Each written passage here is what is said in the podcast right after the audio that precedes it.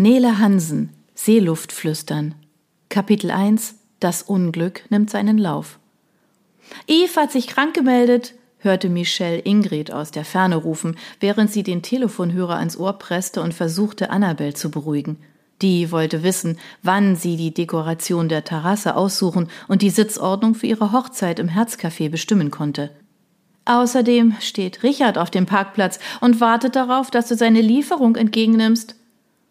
Ich habe auch nur zwei Arme, stöhnte Michelle, die sich ganz, ganz weit weg wünschte. Was haben denn Arme mit der ganzen Sache zu tun? wollte Annabelle zähneknirschend wissen. Das war nicht an dich gerichtet. Redest du etwa mit jemand anderem? Soll ich die E-Mails beantworten, die gerade hereingekommen sind, oder willst du das machen? fragte Ingrid weiter, die mittlerweile im Türrahmen des Büros stand und Michelle auffordernd anschaute. Die hob den Finger und bat ihre Freundin kurz zu warten. Annabel, ich verspreche es dir, sagte Michelle beschwichtigend. Alles wird zu deiner Zufriedenheit verlaufen. Im Moment ist es etwas schwer für mich, alles unter einen Hut zu bekommen. Es ist so viel los. Wir haben das Preisausschreiben gewonnen, hielt Annabel ihr entgegen und ließ Michelle die Luft gepresst ausstoßen. Natürlich. Das Preisausschreiben. Eine Idee, die Eve gehabt hatte, nachdem sie einen Artikel im Fehmarschen Tagesblatt gelesen hatte, der dazu aufrief, sich als Café oder kleine Lokalität darum zu bewerben, eine maßgeschneiderte Traumhochzeit auszurichten. Das ist die Chance, besser auf uns aufmerksam zu machen, hatte Eve gemeint und Jana gleich auf ihrer Seite gehabt. Das stimmt, so kommen wir in die Presse und können uns vermarkten. Große Bekanntheit, mehr Kundschaft waren Janas Worte gewesen, die mit ihren Worten den Stein in Michelle ins Rollen gebracht hatte. Einen Stein, der unaufhaltsam Richtung Tal der Zeitung gekullert war und schließlich dazu geführt hatte, dass die zuständige Redakteurin nach ihrem Besuch, dem Interview und einem auf Michelles organisierten Schlemmen mit Eis, Torte, Kuchen und belegten Broten entschied, dass das Herzcafé an dem Ausschreiben zur Ausrichtung der Hochzeit teilnehmen durfte. Eure Gäste werden hier mit einem Sektempfang, Torten, Kuchen, belegten Schnittchen und Eis verwöhnt. Die Hauptgänge, sie hielt den Hörer vom Ohr, als sie Annabel schluchzen hörte. Musst du mit dem Küchenchef des Restaurants absprechen, das ebenfalls an dem Ausschreiben teilgenommen hat. Darauf habe ich keinen Einfluss. Ich stelle nur die Lokalität und die Süßspeisen. Michelle machte eine Pause, hörte das Klagen Annabels und nickte, als sie antwortete Das verspreche ich dir. Alles wird super laufen. Gib mir bitte noch zwei Tage, bis ich das Chaos hier beseitigt habe. Die Hochzeit ist in zehn Wochen. Ich weiß, bis dahin haben wir auch alles geregelt und eine Essensabfolge sowie die zu verzehrenden Kuchen erarbeitet, versprach Michelle. In meinem Terminkalender steht, dass du dich am Mittwoch, den 16., mit Eve treffen und erste Geschmacksproben abgleichen wolltest. Heute ist der 16. Oh, verdammter Mist, schoss es ihr durch den Kopf. Ich schicke sofort jemanden los, versprach Michelle, winkte Ingrid zu sich und klemmte sich den Telefonhörer zwischen Schulter und Ohr. Was gibt es? Jana, formte sie lautlos und zeigte auf das Telefon, soll den Termin wahrnehmen. Sie soll was? fragte Ingrid, die die vor ihrer Brust hängende Brille auf die Nase setzte und ihre Chefin verständnislos anschaute. Zu dem Termin gehen, wie soll das gehen? fragte Ingrid. Sie und ich sind allein im Café. Sie muss, zischte Michelle. Wir haben Gäste. Bitte, schick sie. Ich rufe eine der Aushilfen an, ob sie kurz einspringen können, meinte Ingrid, zog die Tür wieder zu und rief einem vor dem Tresen wartenden Kunden zu Ich bin sofort bei Ihnen, Herzchen, und nehme Ihre Bestellung auf. Wollen Sie einen Cookie essen, während Sie warten? Geht aufs Haus.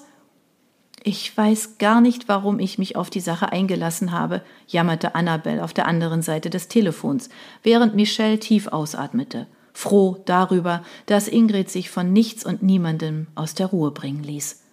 Hätte ich das alles gewusst, hätte ich die Hochzeit ganz allein geplant und alles ohne euch in die Wege geleitet. Ich verspreche dir, sagte Michelle, während sie tief Luft holte. Alles wird so, wie es im Preisausschreiben angekündigt worden ist.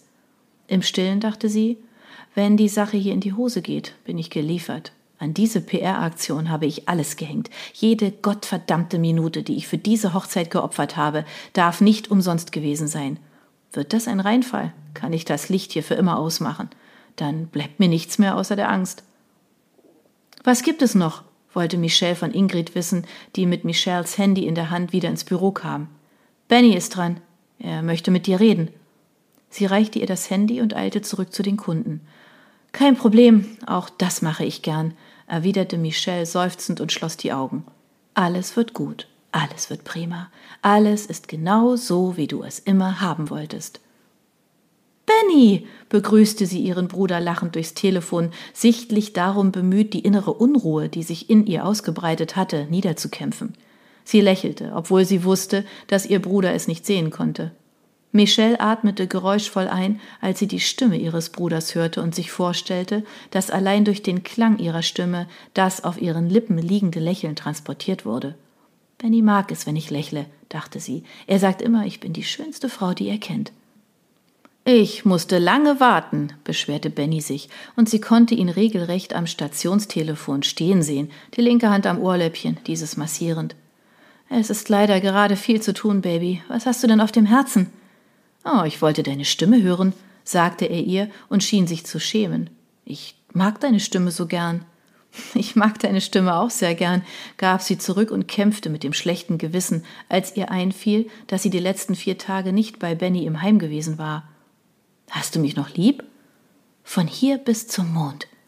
Ich liebe dich bis zur Sonne, rief Benny daraufhin und fügte, wie immer, hinzu, wie ein Sonnenstrahl so heiß.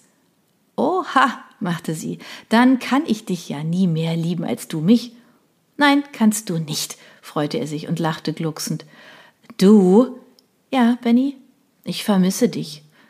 Ich dich auch, lächelte sie, ganz doll sogar, noch doller als du mich. Das Geht doch gar nicht, freute er sich. Ich vermisse dich, wie ich Mama und Papa vermisse. Wann besuchen Sie mich wieder? Michelle seufzte, als sie die naive Frage ihres Bruders hörte. Sie hatte sich so lange den Kopf darüber zerbrochen, dass sie sich nicht mehr anders zu helfen wusste, als den Pfleger Raphael anzusprechen, der seit gut acht Wochen für Bennys Gruppe zuständig war. Der hatte ihr einen Rat gegeben, auf seine charmante, seine ehrliche und offene Art und Weise. Konfrontiere ihn, anders geht es nicht. Irgendwann wird er es akzeptieren. So einleuchtend ihr die Worte auch vorgekommen waren, so schwer war es, sie in die Tat umzusetzen. Bisher hatte sie immer versucht, alles von Benny fernzuhalten, egal ob es damals in der Schule gewesen war, wenn er sie abgeholt und unweigerlich den Spott der gesunden Kinder auf sich zog, oder wie jetzt, wenn sie krampfhaft darum bemüht war, ihn nicht traurig zu machen. Und auch jetzt, wo seine Stimme noch immer in ihrem Kopf widerhallte, fragte sie sich, wie sie am besten reagieren konnte, um Bennys dunklen Vorahnungen mit ein wenig Licht entgegenzutreten. Dass etwas nicht stimmte, wusste er. Was es genau war, war Benny nicht möglich zu erkunden. Etwas in ihr scheute sich davor, Benny zu erzählen, was vor drei Jahren wirklich geschehen war. Es tat ihr in der Seele weh, auch nur darüber nachzudenken, ihrem Bruder die grausame Wahrheit zu sagen. Eine Wahrheit, die den sowieso schon labilen Zustand Bennys nur noch mehr verschlechtern würde. Ihn so traurig zu sehen, konnte sie nicht ertragen. Benny musste glücklich sein. Er hatte immer in allem etwas Gutes gesehen. Natürlich wusste sie, wie albern ihre Angst war, ihrem Bruder zu sagen, dass ihre Eltern gestorben waren, aber etwas ganz tief in ihr drin wollte nicht, dass er seine Fröhlichkeit verlor. Denn auch ihr war bei dieser Nachricht damals ein Stück Fröhlichkeit für immer abhanden gekommen. Das wollte sie nicht auch Benny zumuten. Er sollte sich freuen, wenn er malen durfte. Er sollte glücklich sein, wenn einer der Pfleger mit ihm und seinen heißgeliebten Autos spielte und er dabei seine mit Dämonen bedruckten T-Shirts trug. Er sollte über das ganze Gesicht strahlen, wenn Michelle durch die Tür des Pflegeheims getreten kam, einen Luftballon in der Hand, in der anderen Kuchen und Gebäck, das sie zusammen essen würden. All das, da war sie sich sicher, würde ihm abhanden kommen, wenn sie ihm sagte, dass ihre Eltern nicht mehr lebten.